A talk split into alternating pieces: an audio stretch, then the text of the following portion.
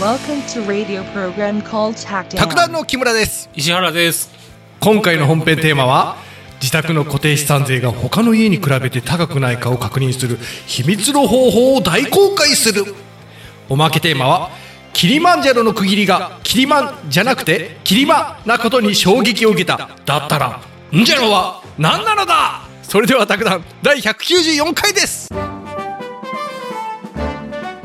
収録日が2023年の10月18日ですオンラインの予定が11月23日ですねはい今日がうん令和5年に宅建試験が行われてはい終わった後初めての収録ですうんうんうんうんなんか LINE のオープンチャット卓談の LINE のオープンチャットが結構ね盛り上がってそうだあねの24時間テレビの終わり際みたいな雰囲気でしたけどねちょっと頭の中でサライが流れてるそうそうそ うそう。あのー、他県のなんか受ける方は、あのー、入っていただいたら割と情報交換とかモチベーションの維持につながるかもしれませんね。まあもちろあれんね他県受けない方もね、入ってうんくださったら情報はね、得られていいと思いますけどい。や、思ったんだけど、なんか、あれだね、こう、し例えばこう、勉強するとか、うん試験を受けるっていう方には、もう絶対入ってもらいたい。なんか絶対こう、 なんか、いや、あれ高まるよ。無料ですかあやろらう無料。うん。そうそう、無料うん無料。その、そのうち、あの、課金するかもしれません。今のところ無料なんで。しねえよ。はい。無料なうちにね。はい。で、今日はね、令和5年の試験終わったんですけど、はい。あの、今日はまだ令和4年の問い24やろうかなと思って、はい。まだね、5年やったやつの解説が出てきてないんで、うんあの、皆さん勘違いしてもらったら困るんですけど、はい。僕は別に宅建の解説やってるわけじゃなくて、うん。あの、誰かがやった解説の解説をやってるだけなん で、誰かのふんどしで、あの、相撲を取ってますから。そこら辺をね、あの、履き違えないよね。まあ、僕が履き違えてるっていう噂もあるんですけど、ふんどしを履き違えてるというね。うんあの、その、誰かの解説をやった状態だと、うん。木村が理解できないから、うんそれを咀嚼してだいぶ噛み砕いて、ここに落としてるそ感うじそでうすよそうねそう。で、僕が問題解いてやってると、そもそも間違ってた時にがね、恐ろしいんで。はい。まあ、あの、令和4年の問い24、これ固定資産税ですね。は。固定資産税っていうのはいね、うんあの、地方税ですわ。で、税金どこがかけてるのっていうと市町村ですね。まあ市町村にとっては大変重要な税ですね。うんあの土地とか建物に対して税金かけてると。うんうん問題ちょっと読んでいくと、はい。固定資産税に関する次の記述のうち正しいものはどれかと。はい。で、選択肢の1もいくと、はい。固定資産税の徴収については、うん。特別徴収の方法によらなければならないっていう問題で、うん。うん、これ誤りなんです。あ、いきなり。うん、いきなり誤りです。ははい。何っていう話なんですけどね。い。うん。うん。なん、全然わかんない。固定資産税の徴収方法は、うん。特別徴収じゃなくて、はい。普通徴収なんで すよ。これ別に、あの、リキラリアットとか関係ないん でね。先に言っときますけど、藤波辰巳とかも全然関係ないですから。普通徴収なんですよ。長州は長州でも、長州違いじゃうん。ん。山口食県ってでもみ、ないんだ食っね。てみな、飛ぶぞっていうのじゃないん で。薩長でもないね、薩う長。んそうそうそう。山口県でもななんい。はい。あのー普通徴収。まあ、普通徴収っていうのは、はい。納税通知書っていうのが家に来るんですよ。は課税通知書とか言うんですけど、はいはいはいさっき木村さんに LINE で写真送ったんですけど、あ。あ、ちょっとですねこれ見てみが、ますあねのー来ると、家に。そうしたら、これに従って、はあ、これはあ、コンビニとか銀行持って行って払うと。うん、見たまくなあ、いやつ自動引き落としにしてる場合もあるんですけど、あで、一発で払うか、年4回に分けて払うかみたいな感じなんですけど、ーうん、うん、うんうんこういうね、紙が来て払うやつは普通徴収って言うんですよ。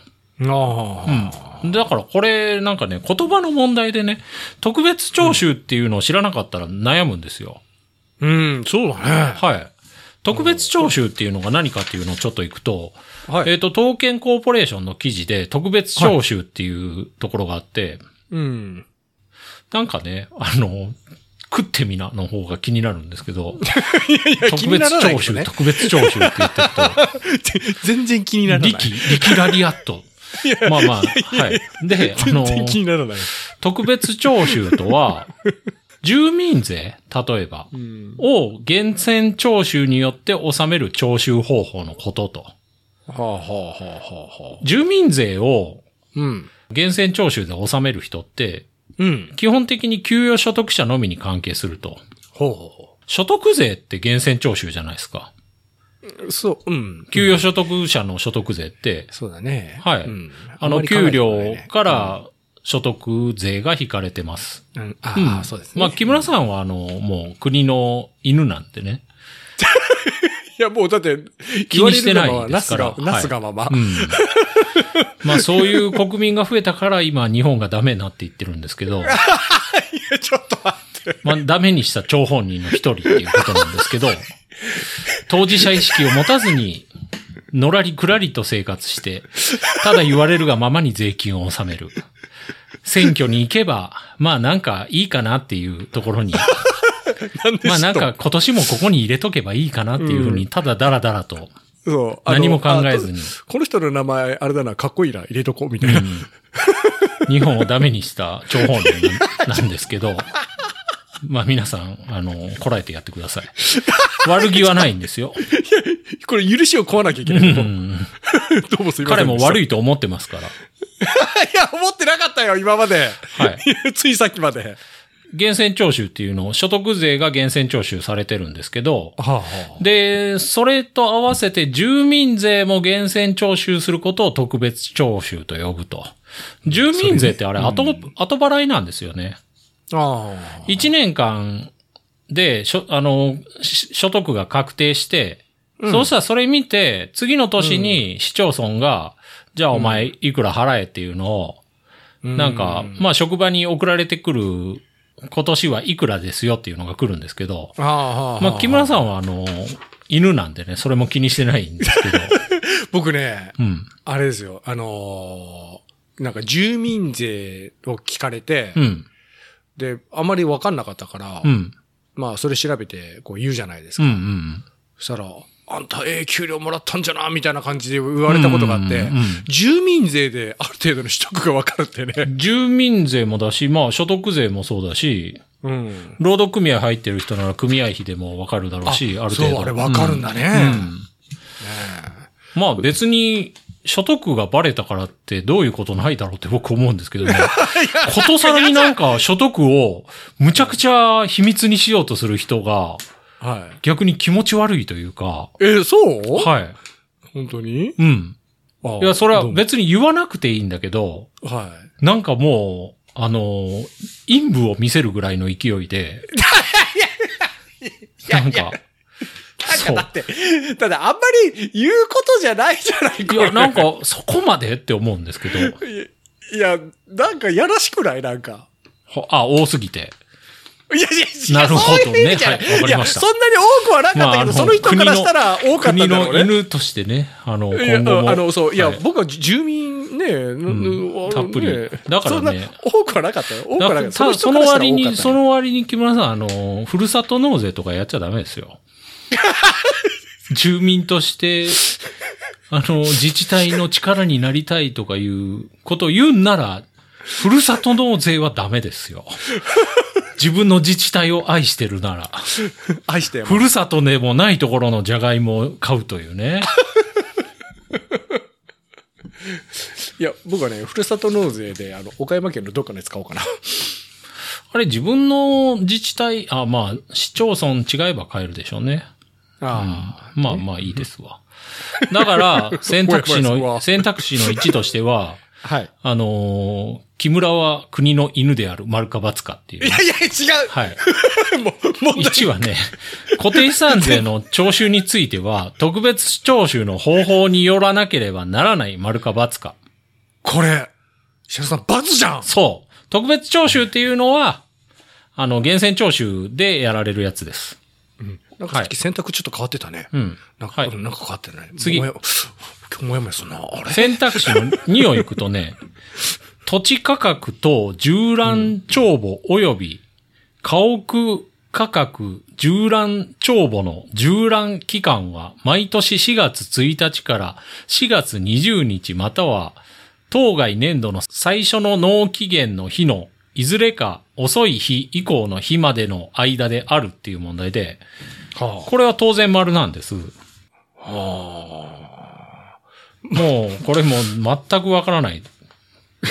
あ。いや、最初がね、なんか赤巻紙、青巻紙、うん黄巻紙みたいなね、なんかあの、か、かませようとしてない。これなんかすごい難しいね、これ。これね、あのーはい要するに何が言いたいかっていうと、はい。縦覧期間はいつからいつまでの間ですかっていう問題なんですよ、これは。はいはいはいはで、問題として書いてるのは、縦覧期間は4月1日からい。はい。 4月20日、もしくは、はあの、最初の税金の納期限の日のどっちか遅い方までですかっていう問題なんですい。よ。あはで、それは正しいから、まあ、丸なんですけど、はいはいはい。まず、え、縦覧って何よっていう話なんですけそうど、。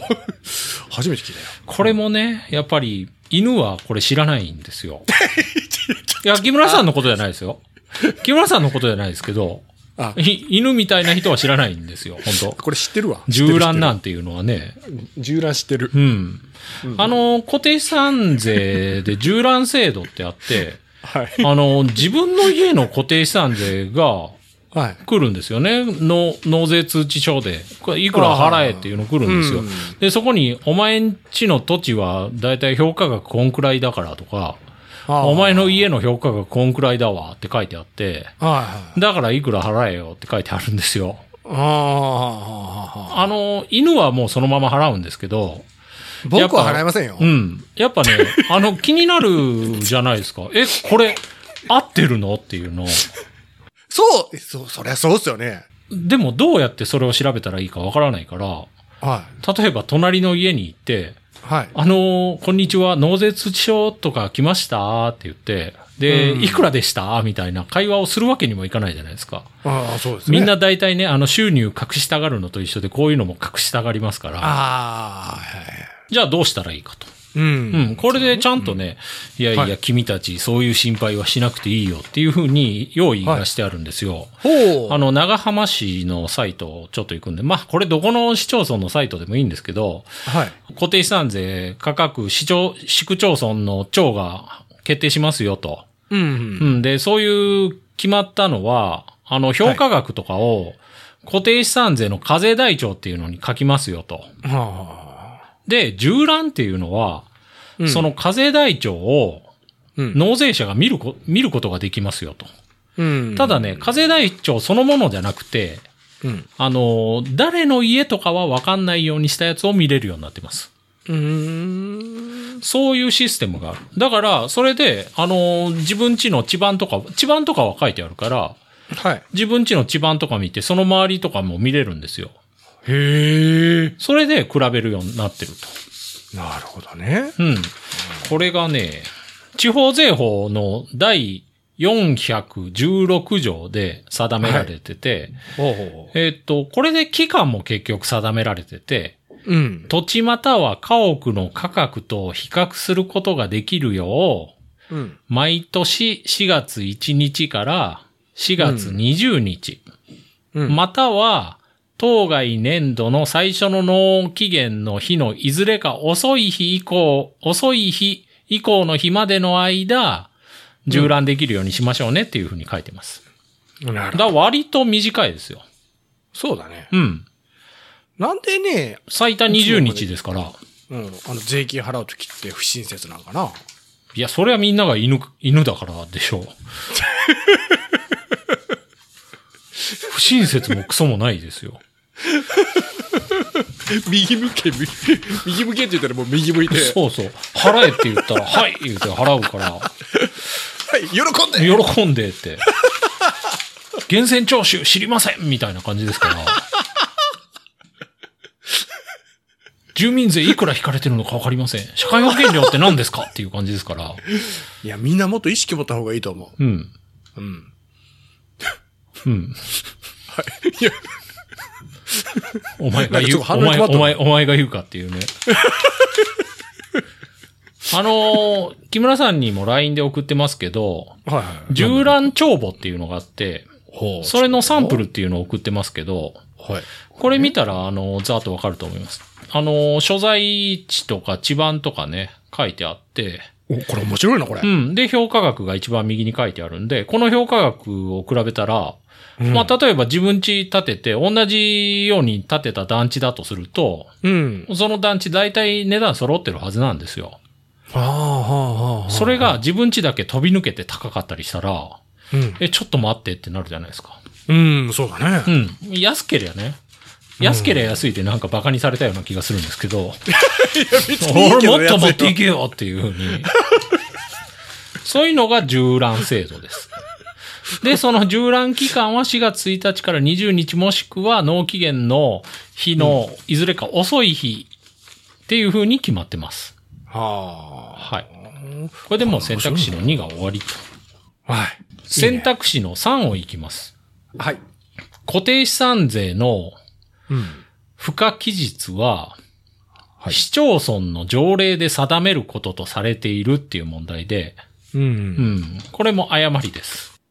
誤り。はい。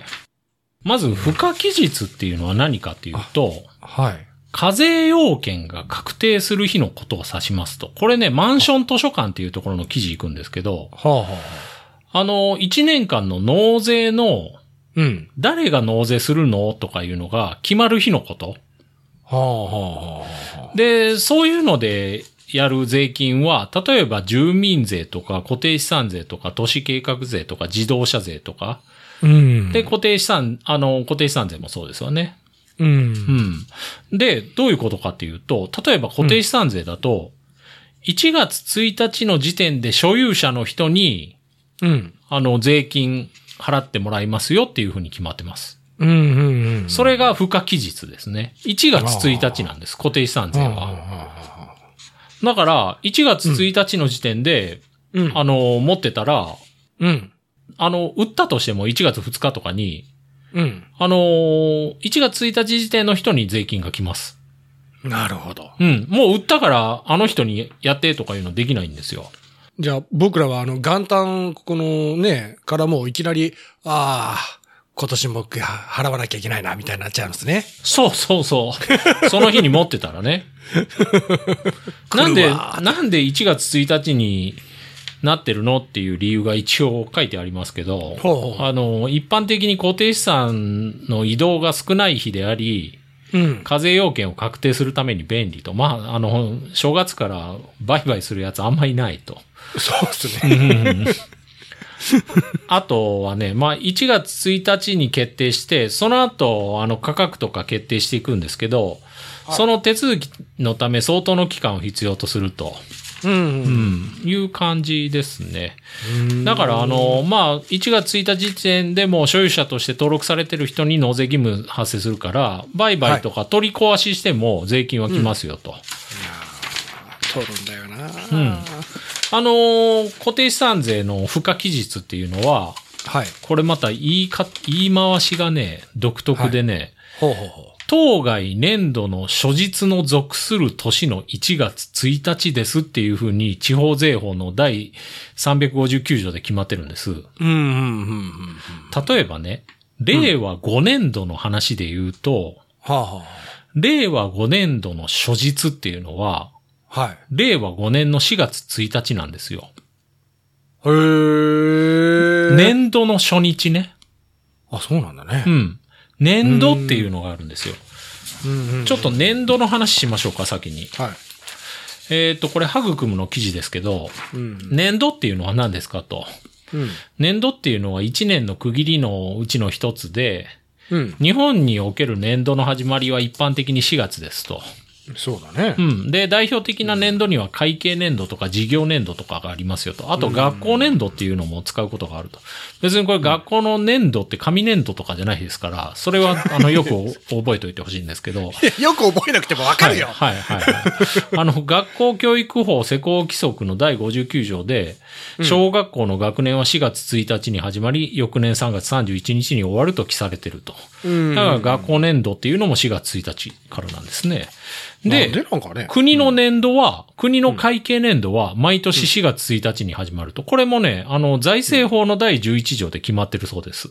へーこれなんで4月1日なのっていうのは、まあ諸説あって、はい。はまああの、農業国だからとかいう説があって、あ、はあ、うはん。あのーまあ、年貢で納めさせてたんですよね。あ。うん。 4月始まりの年度制が導入されたの1886年で、まあ明治時代なんですけど、うん。その頃あの、もうお米じゃなくてお金で納めさせる仕組みに変わってるんですよ。うんだから、秋に収穫して、うん。で、米を現金に変えて、うん税。金にして納めてもらうっていうと、どうしても12月末っていうとちょっとカツカツなんですよね。ああはあ、だから4月になったっていう説があると。確かにな、ううんうちの米、周り、米、こう、米、まあ、田んぼだらけなんだけうど、ん。サイクルが確かに春から始まるかうらんうんね。うんうんうん。うんで、あの、それより前はね、あの、う10月が年度の始まりだった時代もあったと。それ米の収穫期。へえ。まあそ収れ、穫期かなね。そうそう。だから年貢を納めるのが年度の始まりとかそんな感じだったのかもしれないですからね。ただ、へ1月始まりとか7月始まりとか変更もあったと。ーうんうんで、あともう一個説があるのがね、はい。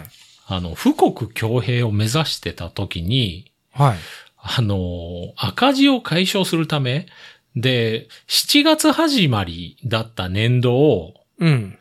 翌月3月末までっていう風にした年があって、はい。それやれば1年が短くなるから、うんその。分、あのー、予算が助かったと。だから4月になったんで、もう その日、その年しか助からないんですけど。うんあれだ、あのーほら、えっ、と、明治ができた時に13ヶ月があったやつ。うーん。うんあれみたいにはなんかその場しのぎだけど、なんかねそれでまあ乗り切った感じうがね。ん。あーとは、イギリ。なるスの真似をしたっていう、あの、説もありますね。ほどなあ、まあイギリスはこれ同じサイクルなんだ。みたいですね。うーんまあそうう。いう感じ。令和5年度っていうのは、うん。令和5年度のうん。初日っていうのが令和5年4月1日なんですけど、うん。が属する年っていうのが令和5年ですわね。うん。、の1月1日っていうのがうん。不可期日なんですよ。令和5年度の不可期日は令和5年の1月1日ですよっていうことだけなんですけど、うんまあそれを、み難しく言ったと。その、不可期日って、うん。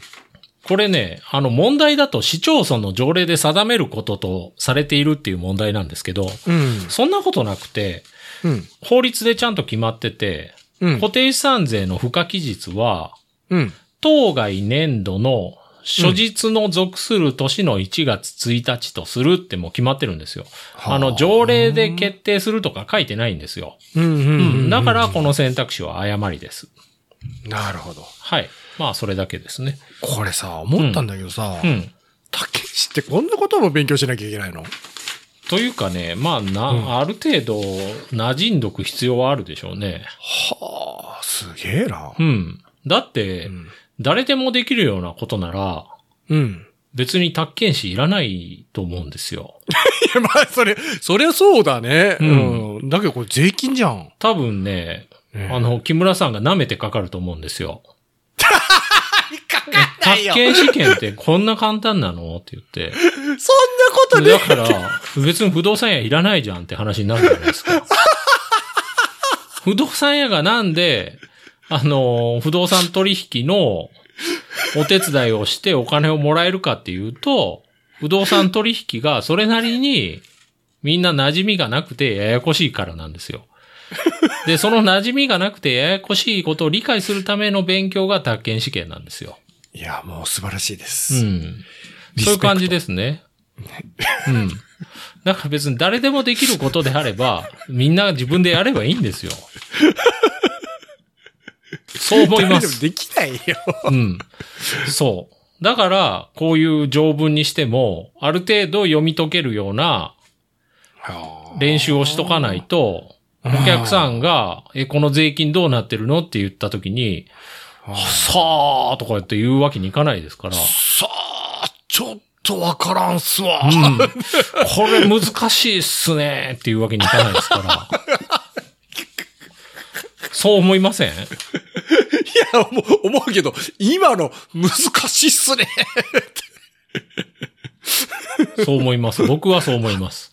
いや、まあはいね。。お金をもらう。おう、もらうからこそ、難しいことをやらなきゃいけないんだっていうやふうー、にこれでもすごいね。大変だね、これね。うん。ねえ改めて思ったわ。選択肢の4いきます。はい。固定資産税は固定資産の所有者に課するのが原則であるが、固定資産が賃借されている場合は、当該固定資産の賃借権者に対して課される。丸か×か。これわかるでしょう。これ罰だね。正解。これは借りてる人に固定資産来ますかっていう話で。そうだねう。ん。まあ、これ来ませんから。うん。ただこれこれ例わかるな外、例外あるんですよ。えー地方税法343条でね、はい、あれか。あのー固定資産の納税義務者うん。の例外が定められてて、うん。例えば、七県または存続期間100年超の地上権の目的である土地、これはね、七権者または地上権者、だから借りてる人に税金が来ると。 100年はい。100年超の地上権あるのかっていうの。まあ、これは後でまた話しますけど、はい。あとは、まあ、所有者が死亡している場合、はいはいはいはうんい。これ納税義務者は、あの、土地または家屋を現に所有しているものと。まあ、大抵の場合は、そのね、相続人とかが家住んでますから、うんうんうんうんそこに来ますから、死んでても。ああ、そうだうね。ん。で、あねえの、探してきますから、あなた、あの、お子さんですかとかいう感じ で。ちゃんと来ますから。本当に。はい。他にももっとちゃんとしてほしいことたくさんあるんだけどね。 そこはすごいやっぱ強いね。 うん、そりゃそうですよ。まず、やっぱね、収入がないと何もできうなんい。木村村に街灯の一つもつけてあげられないんで。該当少ないけどね。 僕たくさん納税してるよ。あの、地方税法の第343条で、は。固定資産税は固定資産の所有者に課すると。ただし、市地権または100年より長い存続期間の定めのある地上権の目的である土地については、その市地権者または地上権者とすると。うん。これでね、この間ちょっとニュースがあってね、はい。滑川市ってあるらしいんですけど、富山に。はあはそこにね、あは永代地上権っていうあ。はい。権利が設定された土地がはい。はい。多数存在してると。何永代ってずっとそう。へーだからずっと借りれる権利。それって貸す側にメリットねえんじゃねまあおメリット。お金をもらえるかもしれんけどまあお金もらえるでしょうね。うん。けど、あれじゃろその、なんか用途変更と、じゃないけど、あれ、なんかこう、別のことをしたいとか、まあ返ってこないですわね。帰ってこないよね。うん。ただ、 メリット、デメリットで言うんだったら、その収入があるっていうことだと思いますよ。ああ、収入ってあれでもあれ、あれ結局上げようとしたら交渉になるよね。まあ、それはもちろんね。うんたあだ、永久に借りてくれるっていうメリットはあると思いますよ。あ、なるほどな。ううん。あの、まあ、そういうのがあると。うん。永代地上権っていうのがあって、うん。で、100年超の地上権は、うん。借りてる人に課税してよっていう条文さっき読んだんですけど、うんだか、ら、永代地上権は借りてる人に課税すべきだよねっていう裁判がなされて、うんそれまではだから、借りてる人じゃなくて、うん土地の所有者に課税してたんですよ、ここの。なめりかわしも。それが裁。判で、うんいや、これ、地上権者に、あの、やれよっていうことになったんですようん。うんうんうんうん。それで、あの、苦労してると、なめりかわしが。はあはあはあはあ。あの、地上権っていうのは、借りた土地を自由に使える権利なんですけど、これ、読売新聞の記事行くんですけど、はい。だから何やってもいいんですよ。家建ててもいいし、畑にしたり、またそれを貸したりすることもできるんですよ。はあはあはあ。で、そ、れをもう永代っていうのが、永久に借りれるっていうのが永代地上権なんですけど、で、もちろん地代は払うんですよ。うんうんうん。で、その永代地上権が設定された土地が、滑川市に600筆あると、600個。ええで、海沿いの地域に集中してて、うん。なんかどうもね、江戸時代の大火の後で、大火事ですね、うん。契約期間を永代とする地域特有の習わしができたと。で、はあ明治に入って次々と登記されたと。登記されてるんですね。で、郷土資料などをめくってもなぜな のかはよくわからないと。で、なぜ地なの方か税よくわ法からないで、あのー固定資産税の納税義務者は基本的に所有者だけど、うん。だから、あのー市も所有者に課税を続けてきたんですよ。うん。永代永代地上権の設定地でも所有者に課税続けてきたんだけど、うん市内うで、ん。うん。そういう永代地上権の設定されてる土地9筆を所有するうん。男性が、うん。あの、いや、これ、正しい納税義務者は地上権者だよねと。まあ、だから借りてる人だよねっていうふうに、うん。課税の取り消しを求める訴訟を富山地裁に起こしたと。うん。そうなでのかな、条文だとね、100年より長い存続期間の定めのある地上権の目的である土地については、うん。その地上権者とするとなってるんで、うん。うん。で、男性それ主張したと。うん。、で、地方、地裁と高裁で主張認められて、うん。で、最高裁で確定したと。はいはいはい。で、市はね、あの、課税対象の見直しを迫られてると。あーで、地上権者の特定作業っていうのも大変で、うん。なんか設定地の中にはもう空き地になってたり、空き家とかもあって、はいはいはい。 450人の地上権者がいるはずなんだけど、うん。実態がまだちょっと全部はつかめてないと。誰に請求したらいいのかわかんないみたい な。死んでたりするし。あれだね、石原さん、あの、この、僕もね、この石原さんとこのラジオをするようになって、思ったのが、うん。あの、不確定な部分ってたくさんあるんだなとうんう思っんうんて。うんうん。そうですよね。何でもカチッカチッといかないですよね。そう。あの、特にこんな土地とかさ、うん建物ってもっとしっかりしたもんなんかなと思ったら、うんうん所有者がわからないとか。うん、まあ、境界線とかにしてもそうだしう。ね。うんん。そう、思ったね。。うん、そううなんですよ。んまあ、そういうのがあるからこそみんなの仕事が生まれるっていう部分もあるんですけど。あー。あの、滑川のその、ほら、結局、どうしてそういったことが起きたかわからないっていうの、うん。これあれだね、ちょっとぜひ石原さんにこう、調査してもらいたいね。ただ、読売新聞が調べてもわからないですから、うん。うん。だから僕が調べてもわかんないかなと思いますね。 それは僕の仕事じゃないんで、僕はあの、読売新聞が調べたやつを、あの、読むだけなんで、それは全然違いま すよ。はすいませんはい。調べなあ、調べる。い。絶対調べない、僕は。 ナベリカワに突撃。い行くかもしれない。遊びには行くかもしれないけ ど、そのそんなことは調べない。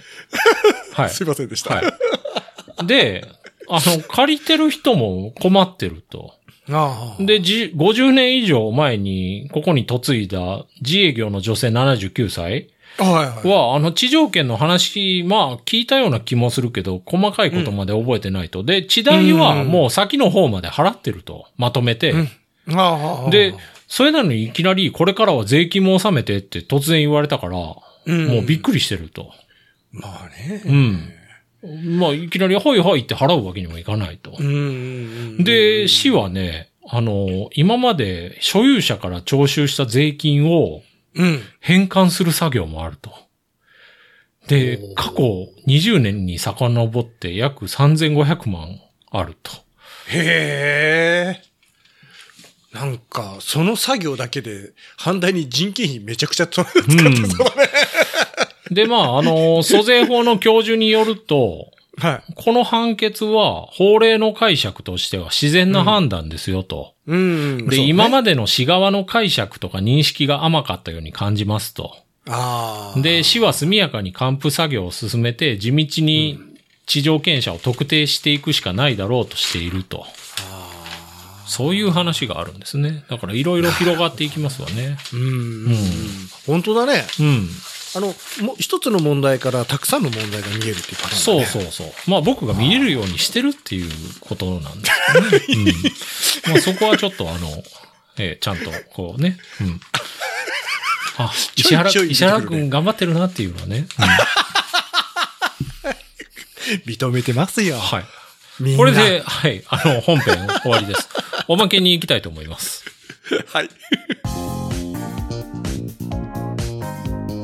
えーっとね、おまけはね、ウォーカープラスっていうところの記事行くんですけど、はい。まあ、タケコプターってあるんですけど、タケコプターの元の言葉ってヘリコプターじゃないですか。はいで、ヘリコプターって、まあ、略すとしたらヘリじゃないですか。あ、ヘリが飛んできたとか言うんですけど。そうですそうですねうん。あのー区切りヘリじゃないよと。えヘリコなんですよ。嘘でしょヘリコ、プターなんですよ。嘘だよだからこれ間違えないでねと。あの、語源はギリシャ語で、ヘリクソアヘリクとうんプテロンっていうのがな語源で、これらが組み合わされた造語が元になってると。へえ何その人たちがなんかあれ木かなんかでくるくるっと回して飛ぶようなやつ作ったのヘリコ、プターで、あのータケコ、プターなんですよ。へえうんそうなんだ次、カメハメハ。これあの、はいはいドラゴンボールの必殺技でもあるんですけど、はいはもともとはね、カメハメハ大王ですわね。いそうだよ筋肉マンにもできたようん、これ区切るところはだから「ドラゴンボール」の影響を受けると「カメハメハ」なんですけど、そうだねカメハメハーってあなるもんのね正式にははい「カメハメハ嘘でしょ」メハメハは孤独なっていう意味らしいですで「カ」は英語の「ザ」にあたる表現、だから「えカ」メハメハは孤独な人と えじゃああれあれあれ確かハワイのなんかの大王だよねうんそうですねあれ孤独な大王なのそうそうあそのうちょっと寂しい意味ですよと人へえちょっと待ってそこ区切るあのー次行くとね「キリマンジャロ」ってあるんですけど、はいはいキリマンとか言うんですけどはいはいこれも正式にはキリマンジャロですと。いやおかしいでしょ、うん、きえっとね、スワヒリ語で、うキリマが山ですよと。はいで、ンジャロは輝くという意味ですよと。いやもうしりとり終わらん が「うん」から始まるんだったらそうそうそうそうそう。へえあとは、ね、すげえドン・キホー俺テら。ドン・キホーテ。はいはこれは略称ドンキじゃないですか。いそうですねうん。でも正式にはドはン・キホーテ。ああまあ、ドンははね、なんか言いますわね。はドン・いドンキホーテド。ンドンドンキーティーそ いや、それはドンキまで言って るから、ダメなんですよ。ドンキホーテうん。あとはね、コエンザイムとかあるじゃないですか。はういん。こ九れ、点ねコあエンの、ザイム日本語で、歩酵素っていう意味らしいですけど、はいまあ、いよく栄養補助食品として販売されてると。うんこれも、コエンザイムじゃなくて、はコエンザイムらしいです。いいやいやちょっと待ってこれね、一コ気にが、コが犯ね、罪チックになってる補助、補助の意味で、はで、エンザイムが酵素らし いです。で、ほ酵素。いなんか法律用語みたいになっちゃったよ一一にあとはね、コレステローはいはル。まあ、これもコレステで切りそうなんですけど、いはいうん、これ、ステロールです。なんか刺してるみたいだねそこれが、ステローね、ル単純で、これだよステロールが固体みたいですね。へえもう僕はもうコレステロールが身近ですよあとはね、ニュージーランド。はいはいニュージーランドねまあ、ランドの前で切りたくなるんですよね。ニュージーランド。ディズニーランドと一緒で、ううんん、本当は、あの、新しいジーランド。ニュージーランド。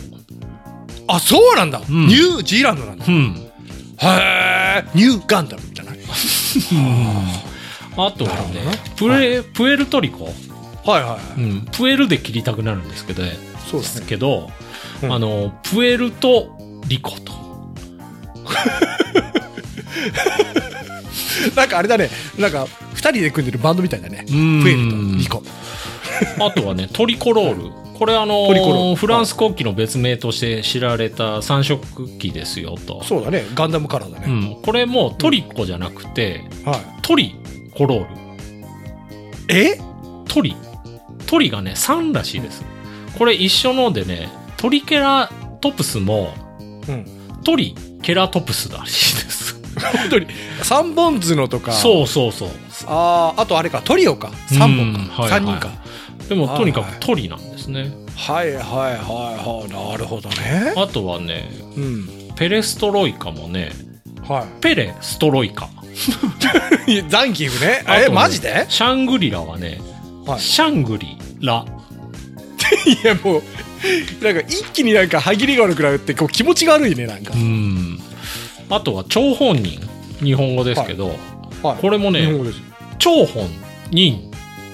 嘘じゃん張本人じゃない んですよ。張本っていうのが古くは張本というと。で、伏線を表す言葉だったと。はいはい。で、あらかじめ用意するっていう意味で、で、うんそれが悪事の元っていう意味に変わったと。だから、張本人なんですね。いや、あれはう、ん。その本と任を切らずに、うん。もう3つ1つでいいでしょ。あとは登竜門も、は登竜の門じゃなくて、い。はい。東竜門なんです ね。竜門っていうのが九流の難所のことらしいです。中国にある。へえ。で、そこを登った恋は、あのー竜になるっていうあドラゴンになるかはいはいはい言い伝えで、だから、東竜門。ねえ。ああ、それよく聞くよね。あの声が竜になるってね。あと、清少納言。はいはい。これは、あの、清少納言らしいです。まあ本当に確かに小納言っていうなんか、官職の一つがあるんですよね。はあはあはあはあはあはあはあはで、清なるほどねは、あの、うん名前の清らしいです。だあ。はいはいはいはい。から、清。少じゃないんですね。はあはあうはあ。ん清少納言か。うんはあ。見方があるわ。あとはね、言語道断。はいはいはい。これも言語と道断で切りたいんですけど、いや、そうだね。言語道断だよって言うよね。言語道が言葉らしいです。まず。 ちょっと待って。で、意味としては、言葉で説明する方法と言語道っていうのが、はい。で、それを立つほどひどいっていうので、言語道断。いや、何言語道断。なんか強そうだね。あと、三半期間も、三半で切っちゃダメなんですよ。え、そうなのいや、うん切るじゃろ、普通。あの、半期間っていう期間があって、は半期間が3つあるから、い。はい。三半期間らしいです。何よ、それ。はい。じゃあ4もあってもいいよ。うん。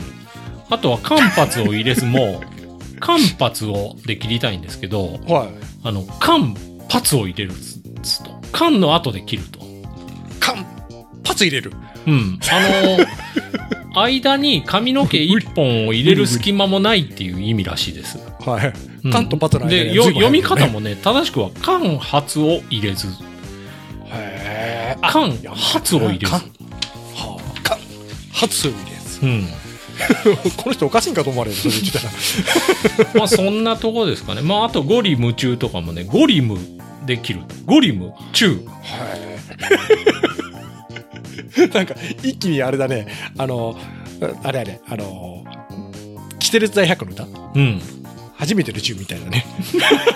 そうっすかね。はい。まあまあ。ゴリムはい、中そうそうそうですね。はい。これがおまけですね。まあ軽い話題で。ねえ。はい。そうい面白いうね感じです。はい。あの、終わりです。終わりなんかいはい。終わりね。お、お、終わりです。はい。終わりです。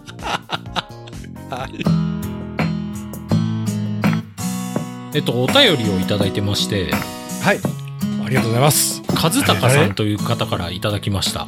はい。ありがとうございます。読みます。石原さん、木村さん、はじめまして。Spotify でかれこれ1年以上かけて、前回本当に楽しく聞かせていただいています。全部の回っていうことですね。ヘビーな方だうね。ん。ありがとうございます。三谷本社のある某某社に勤め、はい。定年間近にもかかわらず、はい。 2020年に宅建士を取得したこともあり、すごい。この番組を聞くようになりました。わあ、嬉しいな。ありがとうございます。残念ながら資格は全く活かせていませんがと。いやいやいや、あのね、僕ね、最近思ったんですけど、うん。資格の勉強してる人とか、資格取った人、街の見え方が絶対変わってるはずなんですよ。ん。うんあれすごいですよ。絶対いいですよ。ねそう思いますね。いえっやすごいと、第184回のおまけで、うん。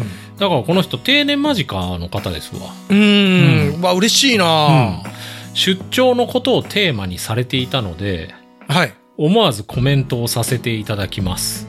あこれちょっ思とわ 僕、ここまで読んで、あやべえって思ったんですよ。これ怒られるやつだわと。僕らよりちょ僕らよりちょっと年上だからねそうそうそそうう。石原さん怒られた方がいいよそうそうそうそう。で、出張のことだいぶバカにしてましたから、僕も。だからこれはついに怒られるなと。うん、もうね、はいはいもう誰か石原さん怒ってで、あの、続き読むと、うん石原さんのおっしゃる通り、うん当社もまさに出張はお遊びです。 乗ってるね私の上司は、はいこのズーム会議が当たり前の時代に、はい北海道の現地社員に、はいわざわざやる必要のない会議を金曜日の夕方に設定させ、はしかも自分の取り巻き2名を伴って、あはい翌日はゴルフに励んでいました。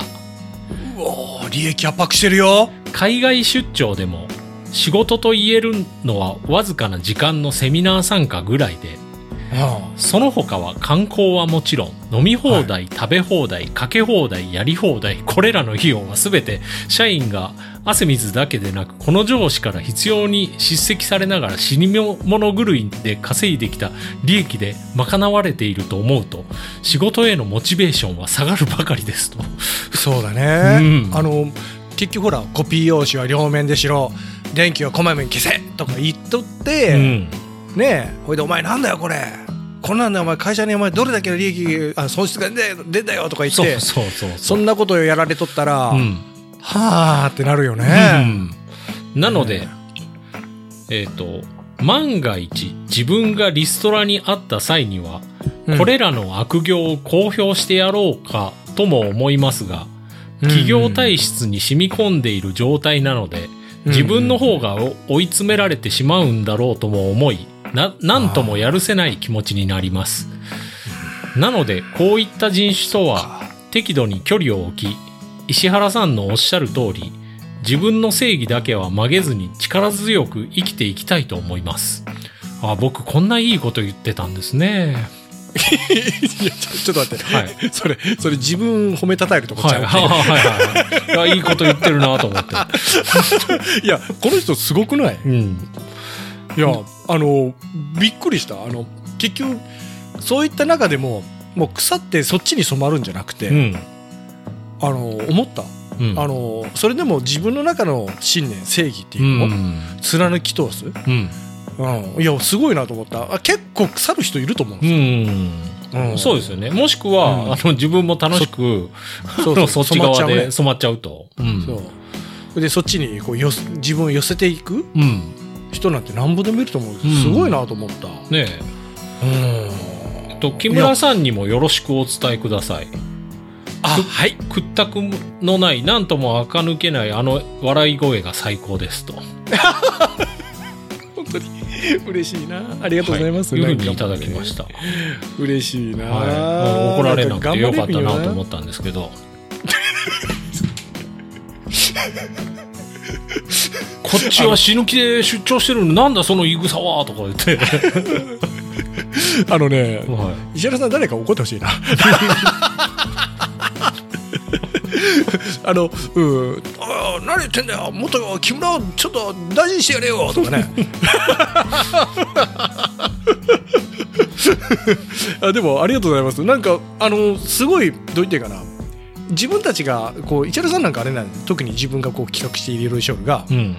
そしたら自分がこの配信とか発信したことに対してなんか感じ取ってくれる人がおるって嬉しくねうん、そうですよね。